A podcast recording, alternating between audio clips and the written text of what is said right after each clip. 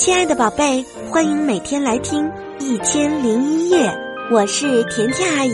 今天甜甜阿姨要给你讲的故事是《幸福的新年晚餐》。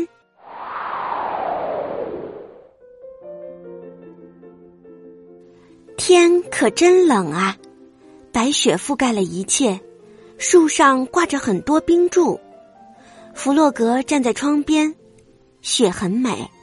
可他不喜欢这么冷的天气。他家门前的那条小河已经被冻住了，结了一层厚厚的冰。野兔带着小熊在溜冰，小鸭旋转出一个漂亮的八字形。弗洛格，新年好！嘎嘎！他冲着弗洛格家的方向大声喊道：“弗洛格，出来玩吧！”野兔放慢了速度。向弗洛格挥手打招呼，可是小熊没注意到，还是继续快速的滑过来，冲到了野兔身上。他们俩一起重重的摔倒在冰上。小鸭担心的向后望去，还好他们都没有受伤。大家不由得开心的笑了起来。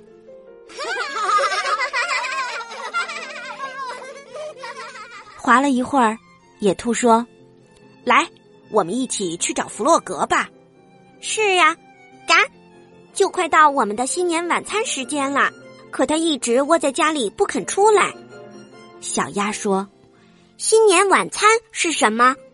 小熊好奇的问：“他从来没有听说过新年晚餐。”是这样的，小熊，每年的第一天，我们都会待在一起。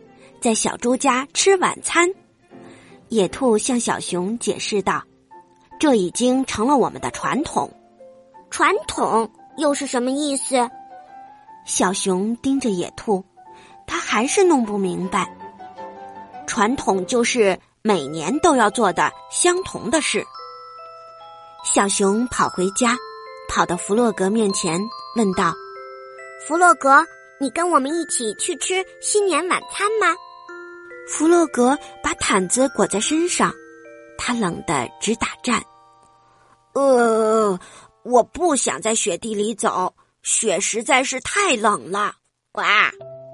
可是这是我们的传统啊，我们每年都要做相同的事。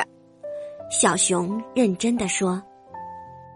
弗洛格想了一会儿，他看着闷闷不乐的小熊，刚准备回答，这时。从外面传来一阵欢快的笑声，小熊赶紧爬上椅子，往窗户外望去。弗洛格，快来看！小熊兴奋地说：“这下你不用在雪地里走了，老鼠拉了个雪橇来。”好吧，弗洛格来到窗前，打了个哆嗦。呃，我跟你们一起去。小猪家的美味晚餐和树上的美丽装饰肯定会让我暖和起来的。上车喽！老鼠叫道。小鸭驮着小熊跳上了雪橇，弗洛格和野兔也跟着爬了上去。老鼠在后面推着大家，他们飞快的滑下山坡。哦，滑的真棒呀！快要飞起来了。连弗洛格也开心的笑起来。哦，快来啊！他们很快就到了小猪家，可这是怎么回事？他们看到了倒在地上的梯子和篮子，而且大部分灯饰还在篮子里。小猪呢？大家担心的推开门进了屋。小猪坐在沙发上。他的胳膊上缠着厚厚的绷带，小猪，你怎么了？嘎，小鸭问。我在往树上挂灯饰的时候，突然摔到地上了，我的胳膊动不了了。小猪说：“你的胳膊疼得厉害吗？”小猪，小熊担心的问。疼的倒不是很厉害，可是我没法做饭了。我们的新年晚餐吃不成了，那就明年再吃吧。你别着急，好好休息。野兔安慰他。大家失望的离开了小猪的家，他们看着树上稀稀拉拉的几个灯饰，心里很不是滋味儿。弗洛格看着垂头丧气的大伙儿，突然说：“哎，我有主意了，我们可以自己做饭呀！我们悄悄的把晚餐准备好，不要惊动小猪。”嘿，这真是个好办法！大家说干就干。野兔和老鼠负责把所有的灯饰挂到树上，弗洛格、小鸭和小熊到屋子里准备晚餐。这个新年，小猪将会有一个大大的惊喜。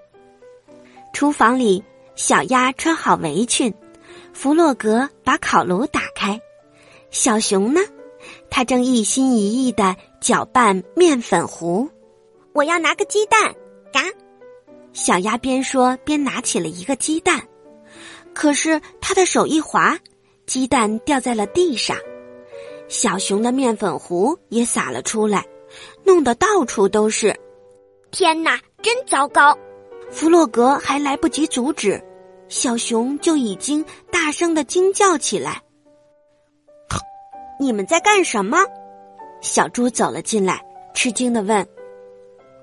我们本来是想给你一个惊喜，可是，弗洛格看着弄得一团糟的厨房，结结巴巴的说：“小猪笑了起来，呵呵，我可从来没见过这么乱的厨房。你坐下来，小猪，我们来收拾。”弗洛格说。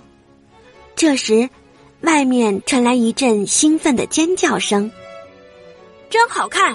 大家快出来！”快来看灯，是老鼠和野兔，他们已经把灯饰挂好了。大家都跑出屋，一起欣赏树上的灯。闪烁的灯光映衬着洁白的雪，真漂亮。